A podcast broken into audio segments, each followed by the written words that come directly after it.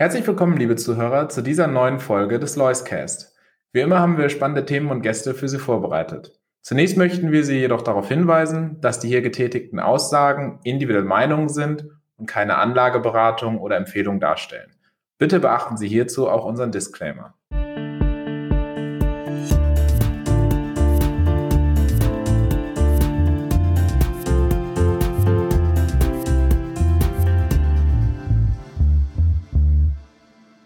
Herzlich willkommen, sehr geehrte Damen und Herren, zur heutigen Folge im Loiscast.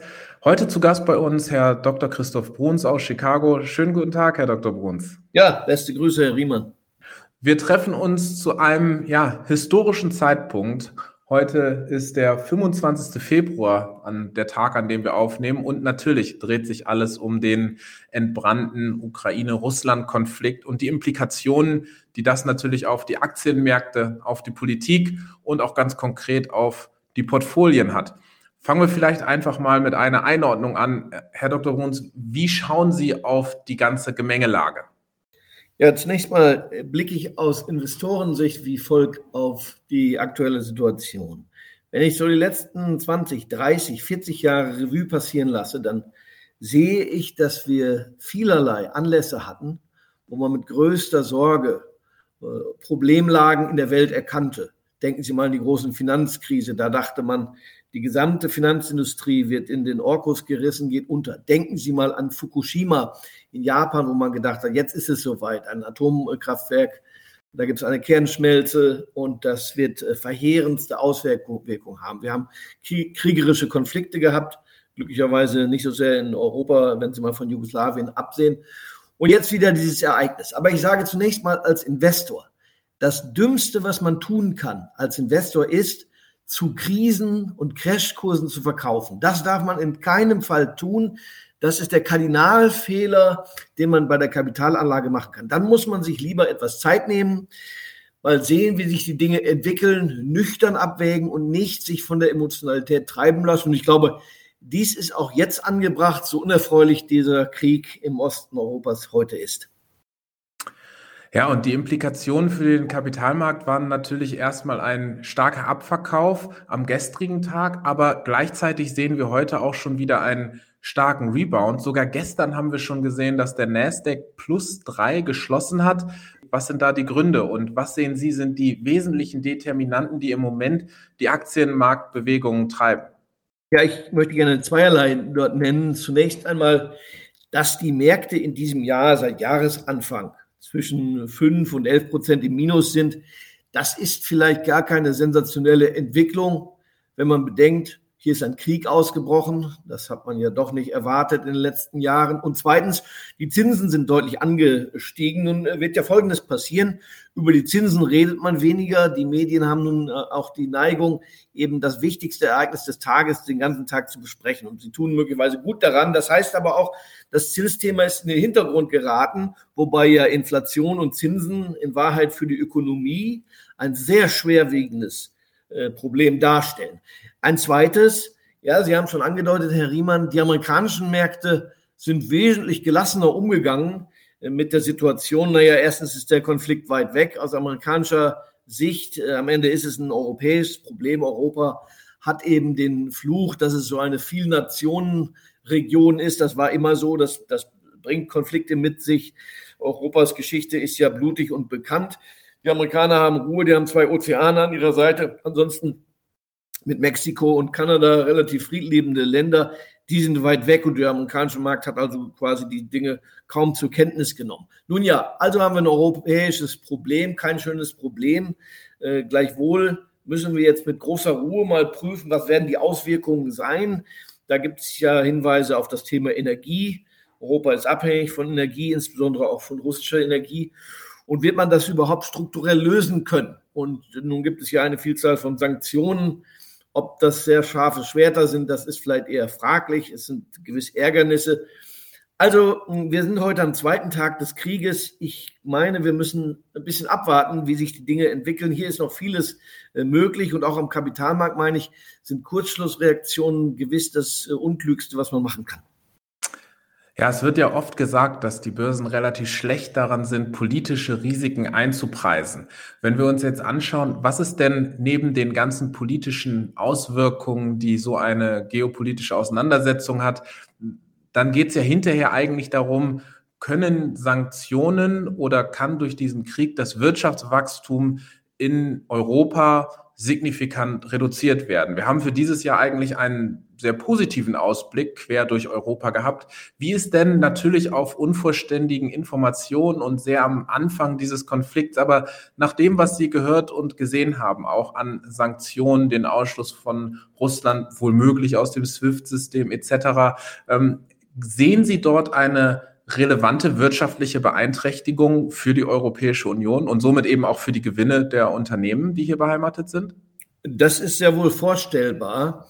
Äh, zunächst mal, die USA werden wenig damit zu tun haben, außer dass sie ja auch mit Europa Handel treiben. Aber Amerika hat ein gutes Jahr vor sich, daran wird sich wenig ändern. Was Europa angeht, so kommt jetzt vieles darauf an, ob die politischen Prioritäten sich ändern werden. Man könnte ja etwa äh, überlegen, ob man das Thema Verteidigung, Militär stärker auch budgettechnik äh, mäßig fördern möchte. Wir lesen ja mit einigem Entsetzen, dass die Bundeswehr etwa äh, niedergewirtschaftet ist und nicht in der Lage wäre, unser Land zu verteidigen. Möglicherweise wird man hier neu nachdenken müssen. Das Thema Energie wird wichtig, wichtig sein. Anders als die USA ist Europa eben sehr abhängig von Energieimporten. Das hat ja übrigens auch Inflationsfolgen. Ich war importierte Inflation ist ja eines der großen Probleme. Das hat wiederum äh, Auswirkungen oder Zusammenhänge mit der Energiewende. Man kann hier sagen, die ist möglicherweise nicht so durchdacht gewesen und zeigt jetzt doch einige Defizite auf. Ich selber sehe nicht, dass man kurzfristig die Energiesituation wird verändern können, gerade zumal in Deutschland nicht. Also das ist schwierig. Jetzt äh, kommt dann alles darauf an, welche Art von Sanktionen nun äh, auserkoren werden. Insgesamt bin ich aber der Meinung, man wird wahrscheinlich lieber den bestehenden Pfad fortsetzen wollen und das eigene Wirtschaftswachstum nicht abwürgen wollen. Diese Gefahr besteht. Ich glaube aber, man wird davon Abstand halten. Im Rahmen der ja, Vorträge, die wir aus dem EZB-Präsidium hören, wurde auch schon einmal, bevor der Krieg tatsächlich ausgebrochen ist, diskutiert, was wären denn mögliche Implikationen. Und da hieß es ja, gegebenenfalls würde man das Tempo der Straffung der Geldpolitik etwas reduzieren. Nun waren wir in Europa ja sowieso schon deutlich hinter der amerikanischen Zeitschiene, was Straffung der monetären Zufuhr aus Seiten der Notenbanken angeht. Glauben Sie, dass dieser Konflikt dazu führen kann, dass dieses ganze Zinsthema nun noch weiter nach hinten verschoben wird und damit vielleicht das sogar irgendwo ein positives Signal dann auch wieder für die Aktien sein kann? Ja, ich muss zunächst mal äh, schmunzeln, Herr Riemann. Sie sagen, das Tempo äh, soll verlangsamt werden, aber das Tempo äh, liegt ja bei Null.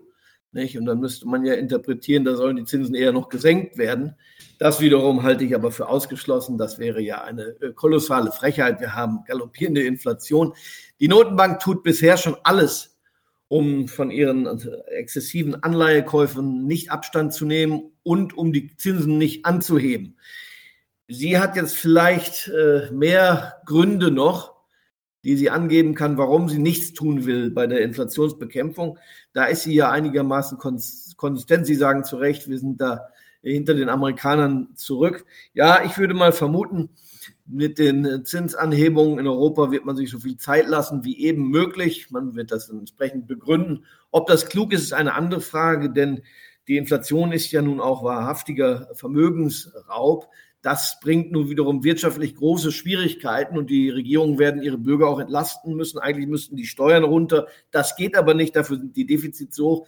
Also insgesamt eine ungemütliche Gemengelage in Europa. Schauen wir ein wenig auf das Thema Energie. Sie sprachen es schon an und wir wissen, Sie sind immer stark verankert gewesen im Energiebereich, jetzt zuletzt gerade Rohstoffpreise am Hussieren, auch entsprechend Unternehmen aus dem Oil- and Gas-Bereich mit sehr guten Gewinnen, allen voran auch eine Gazprom da zu nennen. Ähm, was glauben Sie erstmal grundsätzlich vielleicht hat dieser Konflikt jetzt für Auswirkungen auf die Energiepolitik und dann vielleicht aber auch implizit schon gleich auf die Unternehmen in der Energiebranche en gros? Ja, Sie haben ganz recht. Die Energiebranche ist eine Wachstumsbranche Denn der Verbrauch an Energie, insbesondere an Strom, wächst ja stark. Hier ist im Hintergrund das Thema Digitalisierung zu nennen. Nicht? Äh, es wird mehr Strom gebraucht, auch äh, die Umstellung auf Elektroautos, die ja staatlich äh, eingeleitet worden ist mit riesigen Fördermaßnahmen. Denken Sie mal an Dienstwagenprivilegien, Kaufprämien und dergleichen mehr. Oder die Subventionen für eine neue Fabrik hier für Batterien, dort für Tesla in Grünheide. Also der Staat tut ja alles, um die um den Energieverbrauch deutlich nach oben zu bringen, der Stromverbrauch. Und der Strom muss nun mal produziert werden. Und er wird produziert erfahrungsgemäß oder traditionell, ich war in Deutschland aus Kohle, aus Atomkraft, aus alternativen Energiequellen und auch aus Erdgas. Und in diesem ganzen äh, Mix nimmt Erdgas eben eine zentrale Rolle ein, weil die Politik das beschlossen hat, dass Erdgas die Primärbrückenenergieform äh, ist. Und die EU hat ja gerade noch diese Energieform als grün klassifiziert. Das ist einigermaßen erstaunlich. Und jetzt finden wir uns in einer Situation, dass einfach der Bedarf an Erdgas deutlich zunimmt. Seit Jahren und in den kommenden Jahren. Das wird sich gar nicht verhindern lassen. Und irgendwo muss das Erdgas herkommen. Der umweltfreundlichste Weg ist, es über Rohrleitungssysteme nach Europa zu bringen. Nicht wahr? Und äh, schwieriger wird es schon, wenn man das äh, Gas verflüssigen muss in anderen Erdteilen, dann auf Spezialschiffen nach Europa bringen, da wieder eine Regasifikation vornehmen muss. Das ist schon schwierig. Jetzt wird man interessiert sein dürfen, was die Europäer entscheiden. Eins ist aber ganz sicher, ohne russische Energie wird es nicht gehen. Es sei denn, wir wären bereit, insbesondere auch in Deutschland, unser Leben, unsere Lebenshaltung erheblich einzuschränken im Energiemix. Oder wir würden etwa auch die Atomkraft länger laufen lassen, äh, weil wir dann äh, beschließen müssten, wir wollen weniger Gas. Das kann man machen. Ich halte das politisch aber nicht für denkbar. Ich sehe auch nicht, dass die derzeitige Regierung äh, die Rückkehr der Atomkraft vorantreiben könnte, obwohl das ja der konsequente Schritt wäre. Das heißt aber ja auch, diejenigen, die die Energie haben und sie liefern, ja, die können eine Menge Geld damit verdienen und wenn man da investiert ist, nun ja, dann wird man mitverdienen wollen. Sprechen wir konkret über ein, zwei Unternehmen, wo Sie auch investiert sind, ähm, allen voran vielleicht Gazprom und auch äh, die Lukoil. Was hat sich denn jetzt an den wirtschaftlichen Aussichten für das Unternehmen, den Ertrag des, der Unternehmen, was sind da die Risiken und hat sich da jetzt durch den Konflikt, kann man schon absehen, dass sich hier an der Gewinnerwartung und an der dann fundamentalen Wertigkeit dieser Unternehmen, hat sich da was verändert? Mein Szenario sieht wie folgt aus. Ich denke mal, dass perspektivisch Gazprom äh, insbesondere, aber vielleicht auch Lukoil und Rosneft und äh, Novatec und andere, dass diese Unternehmen Marktanteile in Deutschland und Europa verlieren werden. Diese Marktanteile werden überwiegend von amerikanischen äh, Fracking-Unternehmen dann wahrgenommen werden, die uns über viele tausend äh, Meilen Distanz dann verflüssigtes Erdgas schicken werden. Wir haben zwar in Deutschland es verpasst, ein Entladeterminal zu bauen, aber gut, möglicherweise ist das noch äh, späterhin möglich. Nebenhinweis, privat wird ja keiner sowas äh, bauen in Deutschland, denn die äh, Energiepolitik ist zu wankelmütig. Das muss also der Staat machen. Der Staat muss die Energiepolitik übernehmen. Diese Unternehmen, Gazprom, Lukoil, Rosneft, Novatec und andere auch, so Neftegas, ähm, werden möglicherweise Marktanteile in Europa einbüßen Andererseits stehen ja die Käufer von Öl und Gas äh, eher Schlange, und zwar China insbesondere. Dort ist der Energiehunger ja äh, mindestens so groß wie in Deutschland von der Wachstumsrate. Die Türkei ist auch ein großer Kunde russischen Gases, Gases und Erdöls. Äh, da die Preise nun aber sehr hoch sind, verdienen die Unternehmen prächtig. Absatzprobleme wird man nicht haben, denn die Güter werden einfach gebraucht, auch in den kommenden Jahren. Ja, insofern, das Szenario ist eindeutig.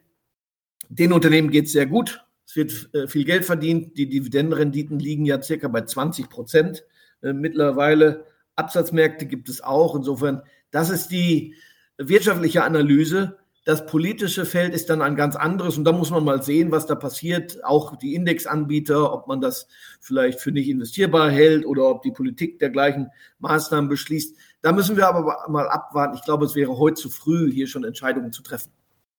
Blicken wir noch einmal auf die USA und den Umgang hier. Glauben Sie, dass dieser europäische Konflikt auch Auswirkungen auf die Zinserhöhungsschritte auf Seiten der FED haben kann oder ist das ein komplett eigener Kosmos? Ja, wahrscheinlich eher nicht, denn die Inflation liegt einfach zu hoch, über sieben Prozent, als dass die Notenbank wieder zurückrudern könnte von ihren Verlautbarungen. Abgesehen davon, die USA sind nicht so betroffen von diesem Konflikt. Es ist am Ende ein europäischer Krieg sehr ärgerlich. Und Amerika wird in diesem Jahr noch ganz andere Themen bekommen. Erstens die Inflation, zweitens die Zinswende, drittens, es stehen ja auch Kongresswahlen im Herbst an. Und äh, dann werden die amerikanischen Medien auch dieses Thema stärker in den Fokus rücken, sodass ich annehme, äh, die Ukraine bei aller Besorgnis wird dann in den USA nicht mehr ganz so wichtig sein. Für Europa sieht das aber anders aus. Europa muss sich ganz neu besinnen, ob vielleicht die Prioritäten zu verändern äh, sind. Es bleibt im Kern eben ein europäisches Problem. Und kommen wir zum Abschluss auf eine kurze und knackige Antwort. Blicken wir auf die ganze Gemengelage, die Unsicherheiten, die vielleicht auch noch vor uns liegen, die Tatsachen aber auch, die schon geschaffen wurden. Was empfehlen Sie Anlegern? Sie haben schon gesagt, auf jeden Fall nicht verkaufen, aber kaufen oder nicht? Äh, Krisen sind immer gute Kaufchancen. Das ist historisch stets so gewesen. Wenn man dann Geduld und ein bisschen äh, emotionale Stabilität hat, dann hat man in der Regel in den Jahren, die auf die Käufe folgen, viel Freude an diesen Käufen. Herr Dr. Christoph Bruns, vielen lieben Dank für diese aktuelle Einschätzung und weiterhin viel Erfolg und bleiben Sie gesund. Danke.